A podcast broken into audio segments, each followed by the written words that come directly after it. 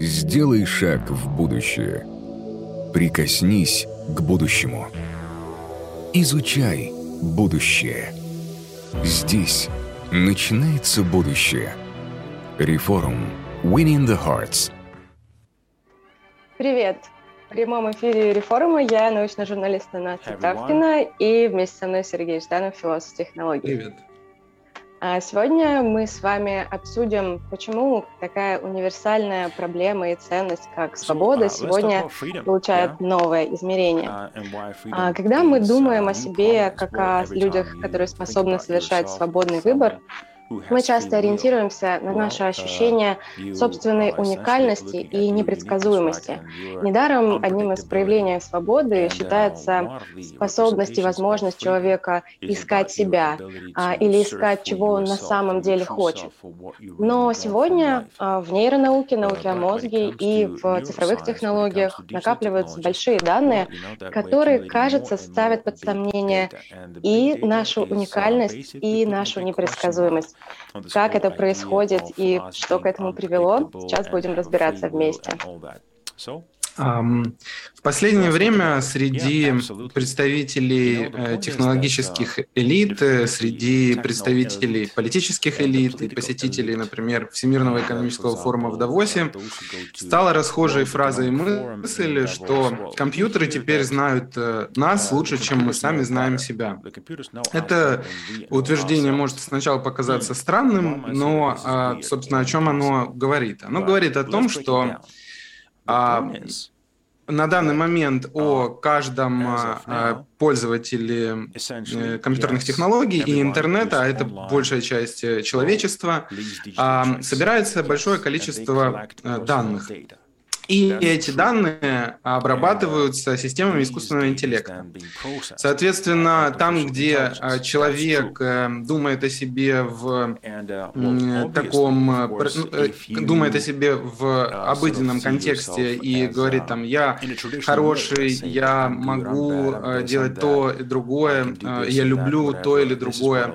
Это знание обычное человеческое. Но теперь появилось вместе с этим знание машинное, которое как бы проникает проникает в, и в паттерн поведения человека, и, как мы чуть позже узнаем, в психологические а, структуры человека чуть глубже, чем его обычный привычный анализ и мысли о самом себе. Собственно, а, в основе такого знания компьютеров а, о человеке, который лучше, чем э, человек сам знает о себе, лежит э, такое понятие, как цифровой профиль. А цифровой профиль э, восходит корнями к, в конец 19-го, начало 20 века в криминальную практику. А криминалисты, сыщики и прочие работники правоохранительных органов столкнулись с таким моментом, что если преступник совершает преступление, они его ловят, э, затем он отбывает наказание, выходит, и где-то совершает это преступление еще раз, они часто могут просто не узнать, что это один и тот же человек, и, соответственно, не э, либо наказать его не таким образом, как стоило бы наказывать рецидивистов, либо э, если э, люди ищут, если преступников ищут, а, то а, как бы не на что опереться, и негде взять похожих э, людей, похожих как бы преступников. Соответственно, начали создаваться э, базы данных, э, начали в, в которые начали вноситься э, личные данные преступников, и, соответственно, слово профиль вообще во многом восходит именно к вот этим криминальным профилям начала 20 века, где было вложено две фотографии, анфас и профиль преступника. То есть это в свое время было нововведением. А, но а, в, уже в 50-е годы 20 века первенство в деле uh, э, профайлинга перешло, э, как-то ни странно, в финансовым институтам. Появились отдельные конторы, которые стали собирать данные о клиентах банка, которых э, не было у самого банка. Это делали для того, чтобы составить некий портрет человека, портрет потенциального клиента и решить, какой кредит ему можно дать, насколько можно ему вообще доверять и так далее. И уже вот в эти финансовые профили пошли э, довольно такие интересные вещи, нюансы, вроде как, например, есть у человека телефон или нет человека телефона, сколько лет он работает на одной работе, не разведен ли он. То есть э, э, начали учитываться для того, чтобы просчитать, кто такой человек и составить о нем портрет, начали учитываться вещи, которые раньше казались как бы напрямую не связанными с характеристиками человека. А, и так продолжалось, вот, собственно, криминальные профили, финансовые профили были доминирующими в этом деле до, а, вплоть до 80-х, 90-х годов, когда начали появляться новые технологии, начал э, доминировать персональный компьютер и начали появляться первые сети, то есть интернет. И вот с появлением интернета э, и таких систем, как, э, например, GPS, которые в, в середине 90-х стали использоваться не только военными, но и в гражданских технологиях, например, в мобильных телефонах, а, начал, начало а, формироваться много новых потоков информации. Например, тот же GPS мог рассказать, где находится человек, как он перемещается и так далее. И все эти данные тоже могли учитываться и правоохранительными органами, и финансовыми институтами. Но в конце 90-х и начале 21 века, собственно, появляется на сцене корпорация Google, которая начинает составлять уже принципиально новый вид э, профилей э, людей, цифровые профили. А эти цифровые профили в первую очередь нужны были Google для того, чтобы оптимизировать поиск, поисковые запросы. То есть если для того, чтобы когда человек, допустим, ищет э, по слову машина, Google понимал, что ему показать, детскую картинку или там предложение купить машину, он хотя бы приблизительно должен понимать, кто задает этот поисковой запрос. И вот, соответственно, Google э, специализировался на том, чтобы составить какую-то картину о том, кто и кем является его пользователь, без того, чтобы пользователь напрямую рассказывал о себе. То есть Google начал собирать множество мелких э, интернет-следов и составлять какое-то представление о том, ну, кто, собственно говоря, сейчас ищет. Сначала это использовалось чисто для оптимизации поиска, поисковых запросов, а затем это перешло уже в коммерцию, и этот цифровой профиль начал использоваться в рекламе, цифровой рекламе. А, соответственно, на которой Google заработал э, достаточно денег, чтобы стать одной из самых дорогих корпораций в мире. Вслед за Google пришла э, революция смартфонов, э, мобильных устройств, и пришел Facebook, который начал делать этот самый цифровой профиль уже на уровне официальном. То есть изначально Facebook требовал, чтобы люди регистрировались под своими настоящими юридическими именами. Ну и, соответственно, они заливали туда собственные фотографии, подписывали, что это Петр Иванов, допустим. И а, цифровой профиль стал такой смесью э, вы, чего-то цифрового и реального. Соответственно, появилось достаточное количество информации у систем искусственного интеллекта, которые к тому моменту уже были развиты, для того, чтобы на основании этих профилей не только общие какие-то сведения о человеке собирать, но и проникать в его психологию. Появились привлекли э, э, психологических экспертов, психологов, которые в содружестве с искусственным интеллектом э, научились делать э, научились проводить э, интересные эксперименты и выяснять интересные вещи. Вот, в частности, один из таких известных э, психологов э, по имени Михаил Косинский провел известный эксперимент в начале десятых, а, с помощью которого доказал, что, во-первых, уже даже один лайк, по одному лайку человека в сети можно многое сказать о его психологическом устройстве, по десяти лайкам можно сказать о психопрофиле человека уже лучше, чем искусственный интеллект может сказать, уже лучше, чем а, его коллеги. А, значит, до, до 70 а, лайков и уже лучше человека искусственный интеллект знает, чем его друзья. И, соответственно, около 300 лайков. И о человеке можно сказать уже точнее, чем его супруга или супруга может сказать. А, вот, собственно, до чего э, быстро дошел, дошел искусственный интеллект и большие данные вот с этим цифровым профилем. Но идея цифрового профиля также продолжается дальше, в идею нейропрофиля. Если до последнего времени исследовать мозг э, было достаточно тяжело в плане оборудования для сканирования, достаточно тяжелое, дорогостоящее, человек должен в нем лежать, но постепенно развиваются стартапы, которые обещают сделать сканирование доступным и быстрым, и это значит, что мы скоро войдем в эпоху, когда а, мозг человека можно будет отсканировать и иметь достаточно больших данных о том, как он устроен. И если мозг, а, как сегодня полагают ученые, это основной источник э, нашей личности, то разгадать мозг значит разгадать личность. А что это значит для нашей свободы? Ну, предположим, а, возьмем э, нейропрофили и предиктивную полицию. Если мы можем как можно раньше отсканировать мозг и понять, как он устроен, а можем ли мы на начальной стадии обнаружить мозг преступника? И, может быть, если это возможно, то стоит изолировать преступника еще до того, как он что-либо совершил, потому что ну, с таким мозгом просто нельзя стать никем, кроме как преступником. Если мы отвечаем на этот вопрос, да, так нужно и можно сделать, это значит, от свободы можно просто как от идеи отказаться.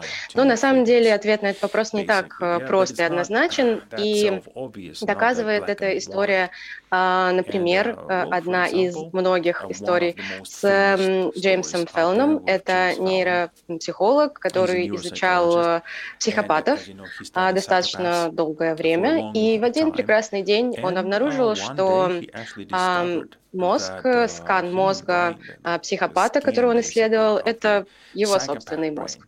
А, дело в том, что психопаты, а, также этот диагноз называется социопатия, это такой, такие особенности врожденные развития мозга, при котором области, которые отвечают за самоконтроль, эмпатию, эмоции, они работают э, не очень хорошо. И таким нейропрофилем обладают обычно самые жестокие преступники, которые находятся в тюрьме за жестокие насильственные преступления. Джеймс Феллон, конечно, был удивлен, потому что э, насильственных преступлений он не совершал и уж точно никого не убивал.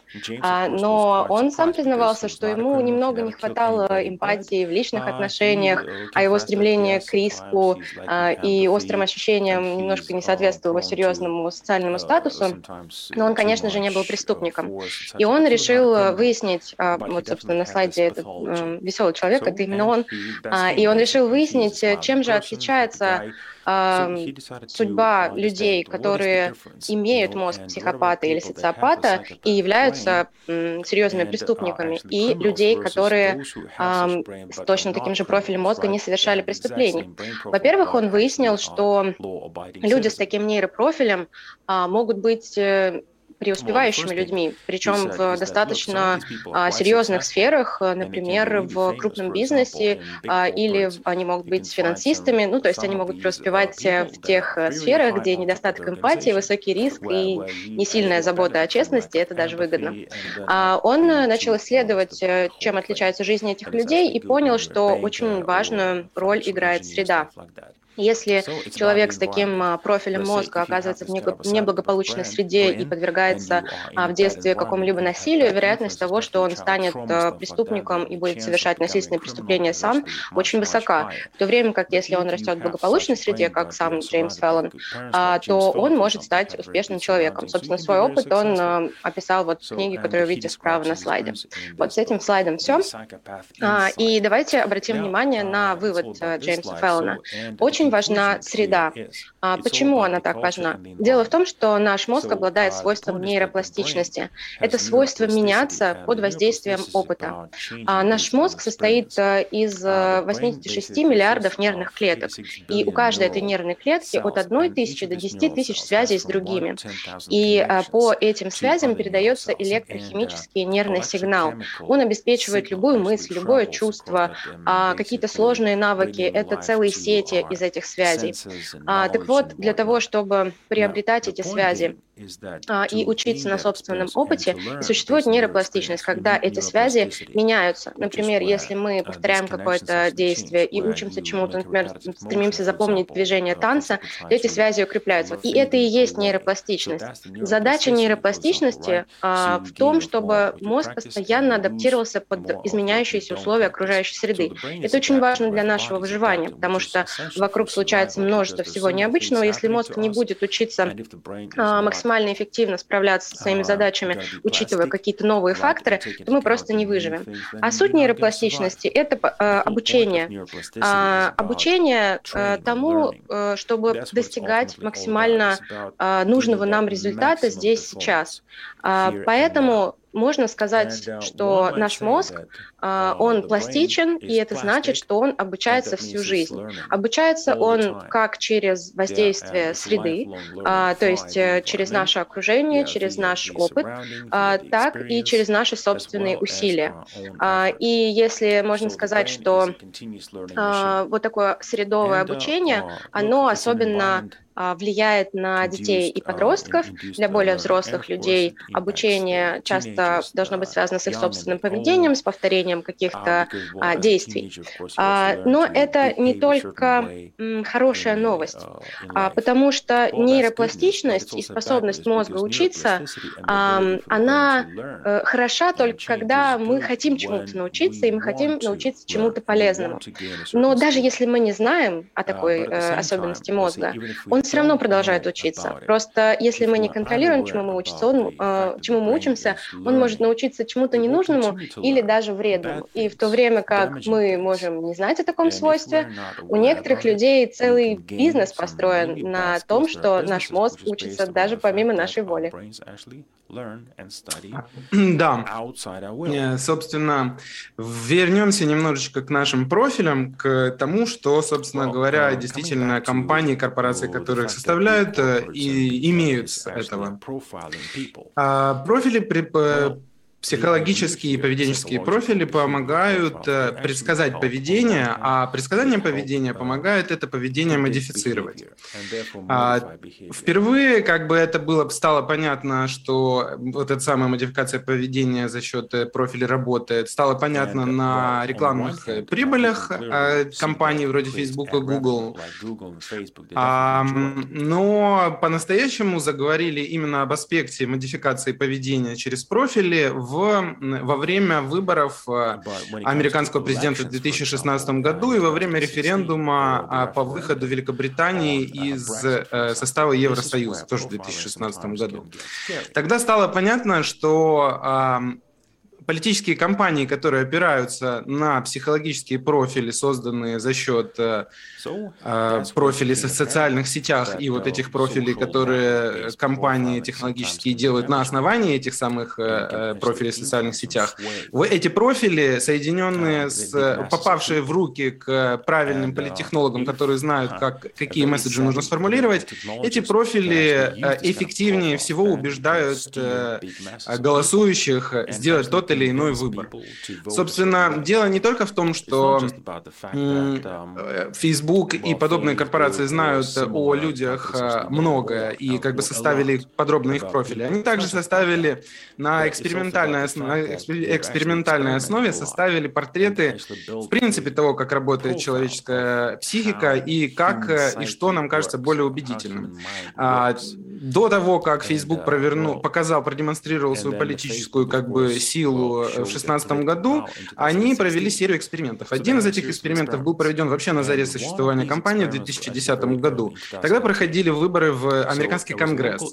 И Facebook доказал, что с помощью, э, с помощью просто небольшой модификации ленты, то есть там появилась у пользователей американских. в день выборов появилась небольшая заставка, а, в которой было сказано, что сколько людей проголосовало, и призывали пойти проголосовать и отметиться, что ты проголосовал самому. А, эту э, плошку показывали в нескольких вариантах, и один из вариантов э, а, показывал не только, сколько людей в целом проголосовало, но также показывал каждому пользователю, сколько конкретно его друзей пошло и проголосовало. А кроме этого, показывали лица этих друзей, то есть фотографии, изурпики этих друзей. И оказалось, что вот такая демонстрация того, сколько твоих друзей проголосовало, и демонстрация, главное, их лиц, увеличивает э, вероятность того, что человек сам пойдет и проголосует. И таким образом образом, Facebook в среднем, как они подсчитали, увеличил явку на выборах э, э, в Конгресс на 300 тысяч человек. Вот за счет таких небольших модификаций э, с лентой. А затем в 2014 году Facebook провел следующий свой крайне важный эксперимент, который показал, что с помощью небольших манипуляций с лентой новостей а, можно довольно эффективно модифицировать поведение, точнее не поведение, а настроение людей. Значит, у одной группы без ведома, что вызвало скандал, без ведома самих пользователей, Facebook э, скорректировал их ленту так, что из нее исчезли все позитивные месседжи, все позитивные посты а, друзей человека, позитивные новости, котики и подобный как бы позитивный контент. А это вызвало э, негативную реакцию, то есть это вызвало ухудшение настроения людей, которое выразилось в том, что они стали писать более негативные комментарии и более негативные посты.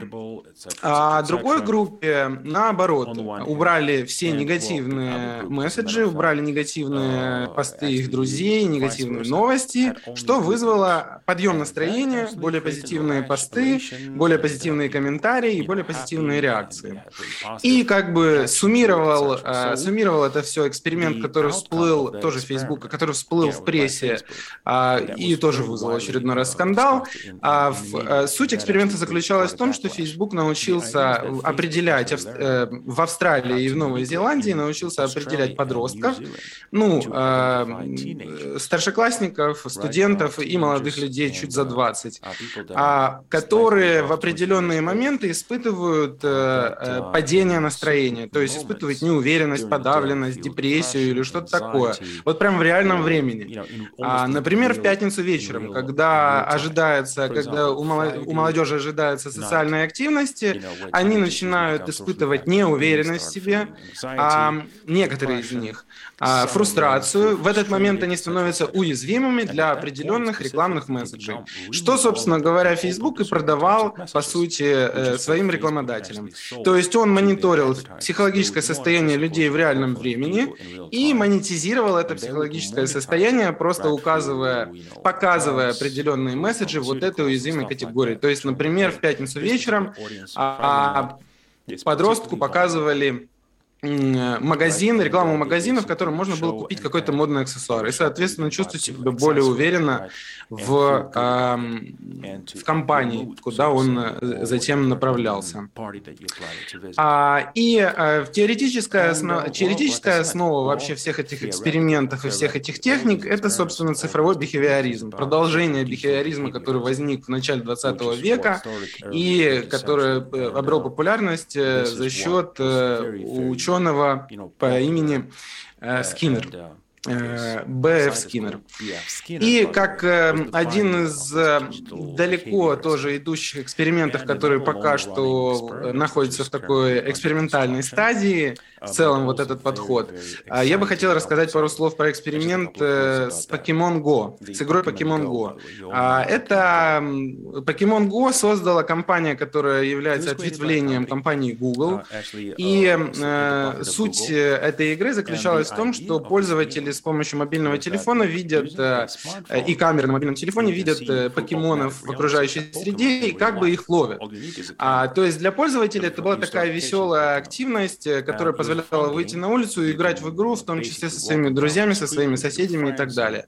Японские власти, например, даже восхваляли эту игру за то, что им, ей удалось сделать то, чего не удалось сделать психологам и психиатрам, вывести людей с социальной тревожностью на улицу, вот за счет этой игры. Но если если посмотреть на эту игру с другой стороны, то мы увидим, что это глобальный эксперимент по модификации поведения. А, потому что Google не просто вывел людей на улицы и предложил им ловить покемонов. А, Google а, определенным образом направлял людей. То есть э, покемоны находились в определенных местах, и э, их там нужно было ловить. И, как выяснилось чуть позже, покемонов расставляли в тех местах, с которыми договорился Google. То есть, например, в пиццерии, например, в Макдональдсе, например, в каком-то магазине. То есть, грубо говоря, а, Google вот таким игровым способом направлял потоки, многотысячные потоки людей, игроков, а, туда, куда ему было нужно. Давайте посмотрим, а, за счет чего возможна модификация поведения с точки зрения нейронауки. Конечно, любая модификация поведения uh, опирается на а, механизмы обучения. А, Причем механизмы обучения связаны с положительным uh, подкреплением, как раз одним из методов бихевиоризма. В данном случае положительным подкреплением, например, в соцсетях могут быть лайки, в играх это может быть какие-то награды, которые вы получаете, неважно. Суть в том, что задействуется какое-то положительное подкрепление. А положительное подкрепление для нас связано с выбросом нейротрансмиттера дофамина. Вы о нем, наверное, слышали а, в качестве гормона удовольствия, но это, конечно же, не гормон удовольствия. Он реагирует на награду, но не удовольствием и удовлетворением, а мотивацией, потому что его главная цель — это запомнить, а, что привело к успешным действиям, что помогло получить награду, и если мозг анализирует обстановку и понимает, что награда может быть получена, тогда выбрасывается дофамин, который э, является гормоном, э, нейротрансмиттером мотивации. Он активизирует организм для получения награды. А, поэтому каждый раз, когда э, у нас есть награды и выплеск uh, дофамина, выполняется главное условие а, обучения. А, дофамин дает мотивацию и тот самый зуд, который вы чувствуете, если вы работаете на компьютере и вообще-то не собирались отвлекаться, но вдруг у вас нарастает желание проверить смартфоны, входящие сообщения, а, или то ощущение зудящего желания проверить оповещение, если у вас а, зажужжал телефон.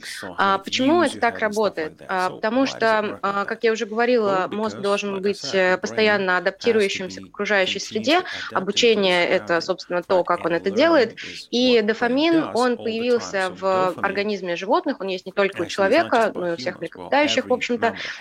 Он сделан для того, чтобы животное могло быстро устремиться к тому, что важно для его выживания. Для нашего выживания важны а, такие вещи, как а, добыча еды, а, успех и принятие в социуме, а, поиск сексуального партнера, секс а, и также новизна и познание нового, потому что а, для того, чтобы выживать, нужно хорошо разбираться в окружающей среде а, и изучать ее. И все эти вещи, они, по сути, учитываются в архитектуре построения виртуальной среды от сетей до всяких а, других приложений. А, они а, в основе часто лежит дофаминовая петля обратной связи. Это создание такого цикла, когда какое-то ваше действие приводит к вознаграждению, и затем нужно повторить этот цикл. А, эту петлю часто называют компульсивной, потому что она устроена таким образом, что момента для перерыва, в общем-то, нету, потому что а, тебе постоянно нужно делать какое-то действие, там, постоянно снимать сторис, потому что если не будешь снимать сторис, охваты упадут, если ты будешь снимать сторис, то тебе будут приходить лайки. То есть здесь есть и даже и негативное подкрепление. И вот этот э, э, компульсивный цикл, э, к нему нет неуязвимых людей, потому что дофаминовая система поощрения – это абсолютно нормально, естественно и полезно. А, просто дело в том, что последнее время архитектура вот этого виртуального пространства, она строится а, специально на взломе этой естественной потребности. А соцсети, кроме а, поощрения механического толка, вроде лайков и оповещений, также используют нашу естественную потребность в социуме. Человек — это примат вместе с бонобо и шимпанзе, сформировавшийся в очень сложных социальных группах. Есть даже теория о том, что наш мозг настолько сложный и развитой из-за сложности социальных групп, в которых мы живем. Нам нужна сложная коммуникация, нам нужно понимать, когда говорить, когда молчать, нам нужно контролировать себя, сдерживать свою агрессию. Все это очень сложно, и поэтому наш мозг такой сложный. А, и, соответственно, вот мозг, сформировавшийся в таких социальных условиях, в которых выживание очень сильно зависит от любви и принятия группы, а отвержение и забвение – это большой фактор э, риска смерти, а, наш мозг э, нуждается в социуме, мы нуждаемся в одобрении на химическом уровне. Когда нас отвергают социально, социально, мы чувствуем, а, в, э, в мозгу активизируются те же зоны, которые активизируются при ощущении реальной боли. А, а когда нас принимают, э, уровень стресса снижается, иммунитет повышается. В общем, нам это нужно. А, и социальные сети, собственно, эксплуатируют эту потребность. Некоторые исследователи, например, Анна Лемке из Стэнфорда, которая изучает зависимости, говорит о наркотизации социальной жизни за счет соцсетей, потому что в соцсетях каждый человек становится для другого источником вот этой награды и поощрения а, и а, способствует обучению друг друга, которое ну, используют, как в примере с Pokemon Go, для того, чтобы а, спродуцировать какое-то нужное там, рекламодателям, например, а, или другим заказчикам поведение. А, и сегодня, а, когда соцсети показывают, что они эксплуатируют, в общем-то, все, а, в чем у нас есть э, такая нейропотребность, от э, секса и новизны до а, ярких картинок и возможности слушать музыку, а, сразу встает вопрос о том, что это не предел, потому что сейчас развивается новое виртуальное пространство, метаверс, и уже через некоторое время э, гаджеты для того, чтобы использовать его, будут не только так же доступны, как и смартфоны, но они увеличат наше вовлечение, вовлечение нашего тела и вовлеченность нашего организма в эти компульсивные петли дофамина за счет использования э, шлемов, очков, перчаток, костюмов с эффектом присутствия. А, это действительно очень крутой прорыв, потому что мы получим возможности коммуникации и обучения, которых не было у предыдущих поколений. Но это также и большая опасность, потому что а, это также э, возможность проводить еще больше времени за компульсивным потреблением. А, и с одной стороны, это большая свобода, а с другой стороны, это для тех людей, которые не очень понимают, как это работает, будет достаточно опасным, потому что алгоритмы будут э, э, создавать и удовлетворять наши потребности еще до того, как мы об этом задумаемся. Вот. И, собственно говоря, Хотелось бы напоследок рассказать, а что, собственно, мы можем с этим сделать? А какие механизмы противостояния вот таким манипуляциям и что мы можем сделать, если компьютер знает нас лучше, чем мы сами, как нам утверждают э, власть имущие? А, э, здесь я хотел бы рассказать немножко про то, что, про как раз э, бихевиоризм и психологию, которая лежит в основе архитектуры и социальных сетей, и собственно, смартфонов, работы смартфонов, и конкретно о профессоре из Стэнфордского университета Биджей Фоги. Этот человек обучал многих людей, которые впоследствии стали создателями, например, соцсети Инстаграм или и борцами на самом деле за цифровую осознанность, как вот, например, Тристан Харрис, который сделал фильм «Социальная дилемма». Суть, э, одна из основных идей Биджей Фога заключается в том, что человек может сделать э, какое-либо действие только в том случае, если он достаточно мотивирован а, и у него есть возможность сделать это действие, то есть это действие ему под силу. А суть в том, что если у нас высокая мотивация, то мы готовы сделать, э, сделать какое-то действие, даже если оно крайне сложное. Если у нас низкая мотивация, то мы не будем делать действие, если оно не сложное. Зато если оно будет максимально простым, мы все-таки подумаем, может быть, его сделаем. А, собственно, на этом, на вот этом балансе между мотивацией и простотой построены очень многие механизмы манипуляции в цифровой среде. А третий э, пункт, э, третья часть формулы э, BJ Фога называется триггер. То есть для того, чтобы запустить вот этот механизм, напомнить человеку о мотивации, а, заставить его задуматься, насколько легко он может выполнить действие, ему нужно об этом напомнить. И вот классический, очень простой пример, как это воплощено в технологии, можно наблюдать на мобильном телефоне. Например, он лежит у вас в кармане, и вот он зажужжал. Это тот самый триггер. Он напоминает вам о том, что можно сделать действие. Вы достаете, то есть простое действие, вы достали а, э, телефон из кармана. Дальше вы увидели там оповещение. Если это, если это допустим, сообщение о, от ну, важного человека или по работе, например, то высока мотивация это, это оповещение, это сообщение открыть.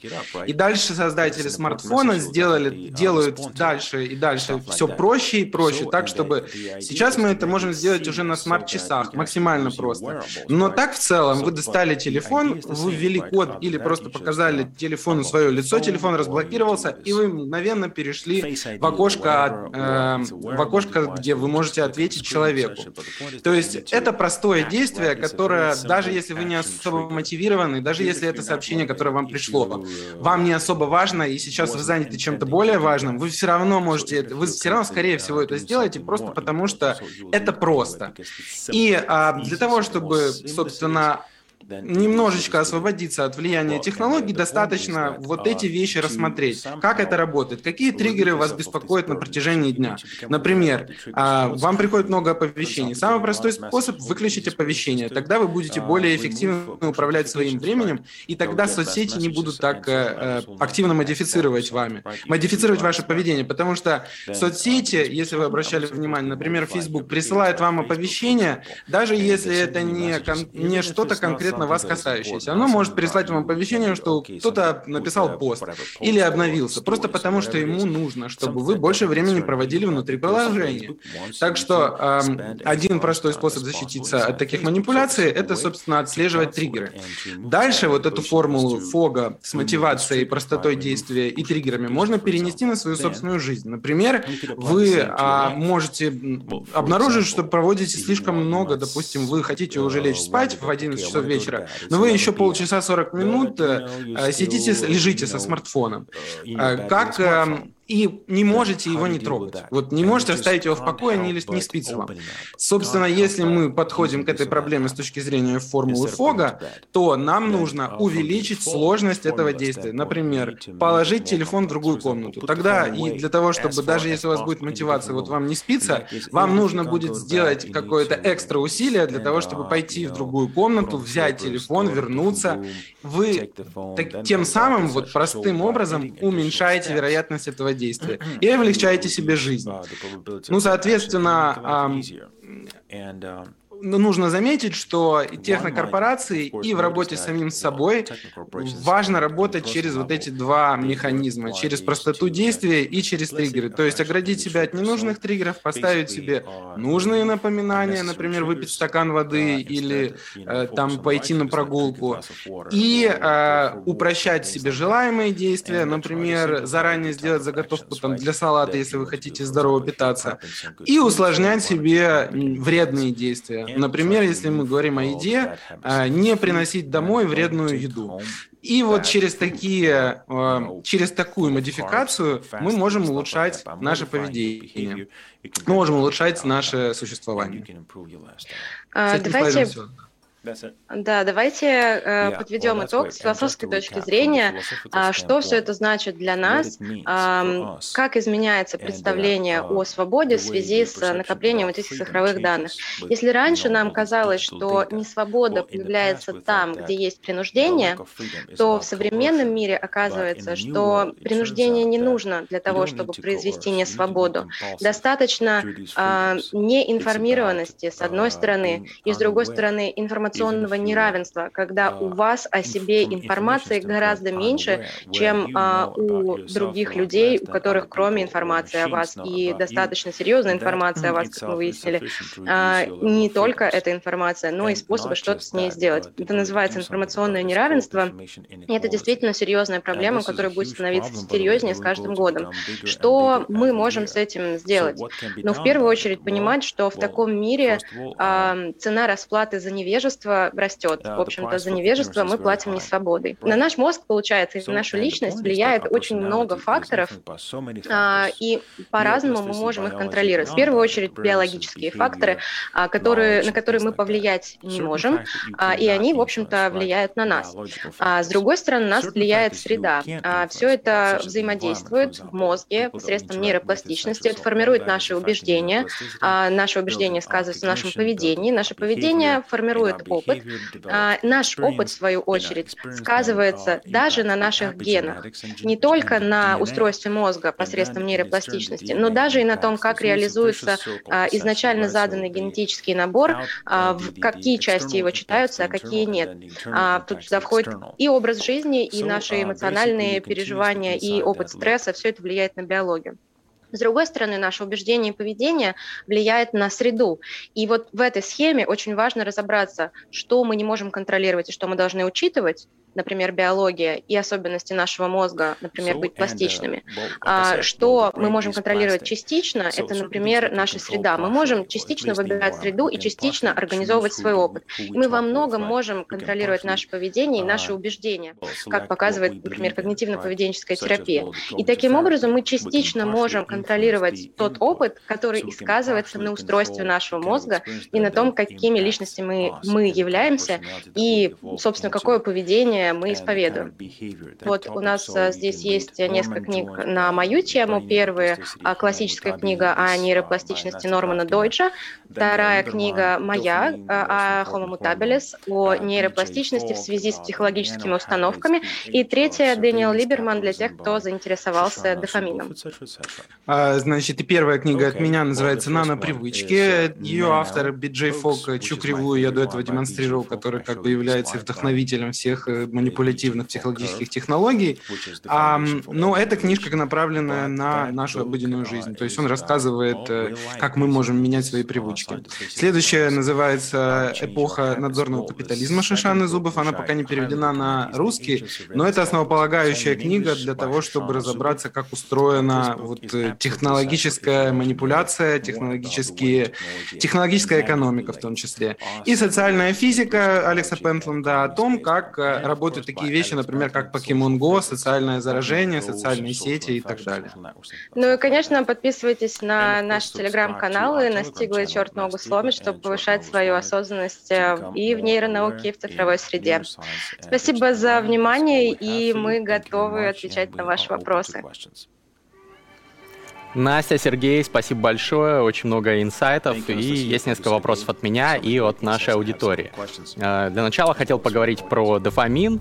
Э, есть такой тренд в Кремниевой долине uh, сейчас, и не только там, дофаминовое голодание, когда люди сознательно отказываются на какое-то время или с какой-то периодичностью от источников дофамина.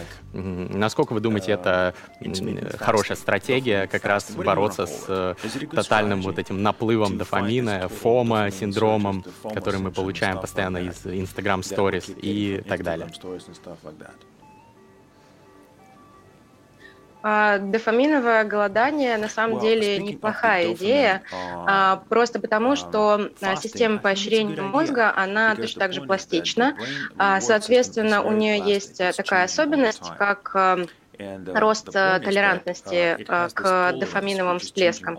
А, это, в общем-то, можно перенести с э, употребления каких-то аддиктивных веществ, да, когда ты, ты привыкаешь к определенной дозе, и ты повышаешь ее для того, чтобы получить тот же самый эффект. Вот с дофаминовыми а, развлечениями все работает примерно так же. Чем а, больше всплески дофамина, тем больше они тебе нужны в следующий раз. И самое главное, что тем меньше ты получаешь удовольствие от э, простых человеческих радостей, вроде, а, ну не знаю, что ты проснулся утром или погулял на солнышке. Вот это вот э, при росте дофаминовых таких впечатлений а, перестает приносить радость. Поэтому а, с учетом нейропластичности можно сказать, что если снизить вот эти дофаминовые пики на месяц-два, то система поощрения, она придет в более чувствительную форму, и человек сможет получать больше удовольствия от простых и полезных вещей. Это, конечно, не касается употребления аддиктивных веществ, это касается именно образа жизни, потому что аддикция – это более сложная ситуация. Спасибо, Настя. Тогда вопрос к Сергею, такой более философский, нам из аудитории пришел. Существует ли вообще свобода, кроме свободы выбора? А я от себя добавлю, что некоторые исследователи считают, что и свободы выбора не существует, что детерминизм, все наши действия предопределены нашим, э, ну, нашими генами, и нашим, наше окружение, которое мы якобы выбираем, тоже на самом деле мы выбираем, потому что нас так воспитали, потому что у нас такие гены. Существует ли вообще свобода, и в том числе свобода выбора? А, ну, я думаю, что с развитием технологий мы будем приходить вот к противоречивым результатам, в том числе, с одной стороны, действительно, мы будем понимать все большую детерминированность наших выборов, и это, с одной стороны, из прошлого, не свобода уже. Но также мы сейчас сталкиваемся с тем, что многие корпорации, допустим, могут заниматься, вот, простраивать архитектуру наших выборов на будущее, поэтому если а, оба или там несколько наших вариантов выборов в будущем, они уже просчитаны, рассчитаны, то, собственно, где как бы свобода? В этом смысле свобода будет как бы испаряться. Но это не означает, что на индивидуальном уровне, да, я лично сторонник концепции э, свободы выбора.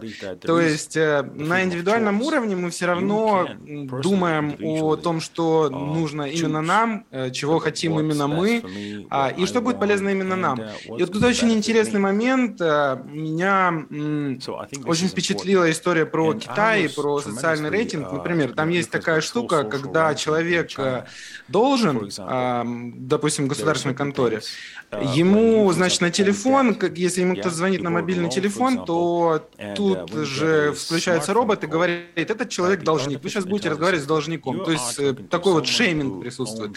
И я задумался, а почему, собственно говоря, есть этот шейминг? Зачем, зачем вот это делать? Почему нельзя у человека просто, допустим, конфисковать что-то, чтобы оплатить долги, да? То есть вот максимальная несвобода, вот так, вот тоталитарно так. Но на самом деле вот тут такая штука, что если под человека человека, на человека надавить, то мы лишим его возможности проявить инициативу. А ведь он может пойти, грубо говоря, заработать где-то денег, о чем мы даже не подозреваем. Ну, то есть пока что мы не дошли до такого уровня, где мы можем просчитать вообще все варианты, которые перед человеком стоят. И, соответственно, если мы требуем от него что-то, но не говорим конкретно, как выполнить, мы стимулируем его креативность. Это мрачный пример. Но это как бы для меня лично пример того, что системы, какие бы они ни были как бы совершенные, они все равно даже они закладывают вот этот момент со свободой воли. Плюс креативность можно считать э, проявлением свободы воли а, в каком-то смысле. И пока что искусственный интеллект не может э, соревноваться с человеком в вопросе креативности, ну, по крайней мере, во многих вопросах э, креативности, искусственный интеллект пока что не дотягивает до человека. А, соответственно, для того, чтобы человек э, проявлял свою креативность, то есть сделал что-то спонтанное, до чего не могут додуматься ни другие люди, ни искусственный интеллект. Для этого ему нужно обеспечить определенный уровень свободы. Спасибо большое, Сергей. Ну, конечно... Можно, а можно я тоже да. скажу про, да, про проблему свободы в нейробиологии? Это просто а, мне постоянно об этом а, спрашивают, поэтому я всегда рада ответить на этот э, вопрос еще Скажите, раз. пожалуйста. Насчет того, что в Многие нейробиологи действительно предполагают, что свободы воли нет, но дело в том, что это только предположение, и доказать это пока что никак нельзя, потому что для начала нужно определить, что такое свобода и как ее исследовать. Единственные исследования, которые были на этот счет, это исследования движений пальцем, например. А, то есть э, ученые исследовали, как мозг создает движение а, нажать на кнопку или не нажать на кнопку. Это максимум, что сейчас могут исследовать ученые. Поэтому, когда говорят о свободе воли в нейробиологии, обычно говорят э, все-таки о философских рассуждениях, потому что мы все еще на той стадии, когда мы даже не можем понять, что такое сознание, и точно не можем понять, что такое э, свобода и что такое воля, и как исследовать это на нейробиологической основе, вообще непонятно. Вот. Спасибо, Настя. Ну, надеюсь, эксперименты в будущем нам э, дадут уже ответ на этот э, вопрос. Вот наш uh, спикер, один из предыдущих, доктор Сапольский, например, считает, что свободы воли нет, э, кто-то с ним спорит. Интересно очень. Еще один вопрос, наверное, обоим спикерам. Вот было несколько слов сказано про метавселенные, про а, вот эти вот VR-вселенные, которые создают сейчас IT-гиганты.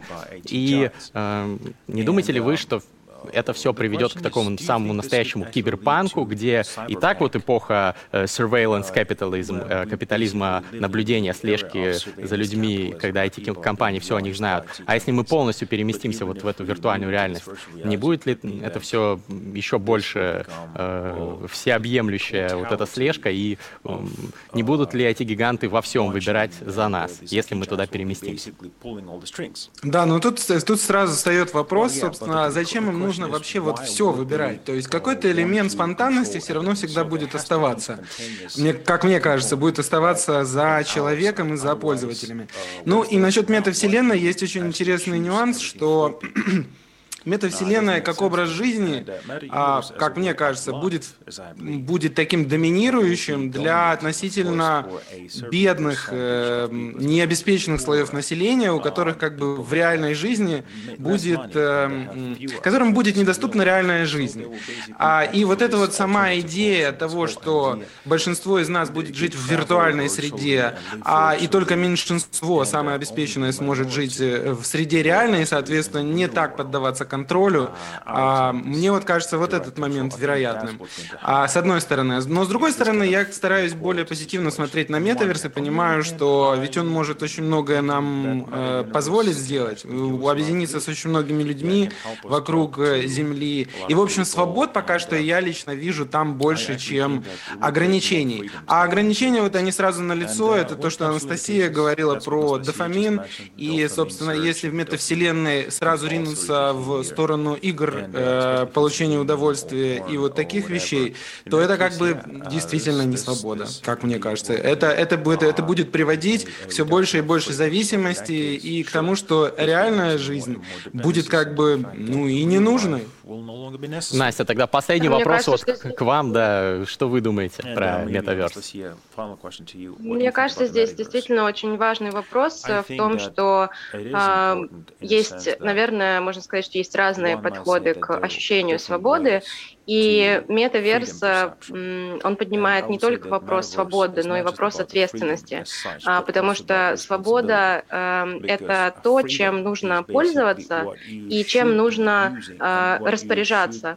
Если ты этого не делаешь, то ты уже не свободен. И это на самом деле и без метаверса так. Но это просто не так очевидно, что э, есть представление о свободе от чего-то, и это пассивное представление о свободе, а есть э, представление о свободе для чего-то, и это э, предполагает активное проявление себя, и в этом и есть свобода. То есть мне кажется, что э, вне зависимости от того, насколько мы э, обусловлены um, или нет, вот это ощущение, что я могу э, сделать что-то активное и реализовать свою свободу, это свобода, даже если она существует в некоторых рамках. И мне кажется, что вот этот философский подход его будет не хватать э, в метаверсии особенно, и его нужно в себе воспитывать. Уверен, что все зрители рефорума тоже сейчас задумались, как воспитать в себе этот философский подход и подготовиться э, к жизни в метаверсии. Спасибо большое, Настя и Сергей. Сделай шаг в будущее. Прикоснись к будущему. Изучай будущее. Здесь начинается будущее. Реформ. Winning the Hearts.